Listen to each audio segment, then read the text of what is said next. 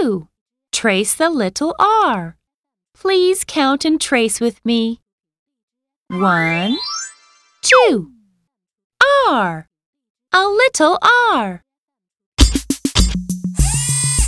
R is for robot. R, R, R. R is for robot. R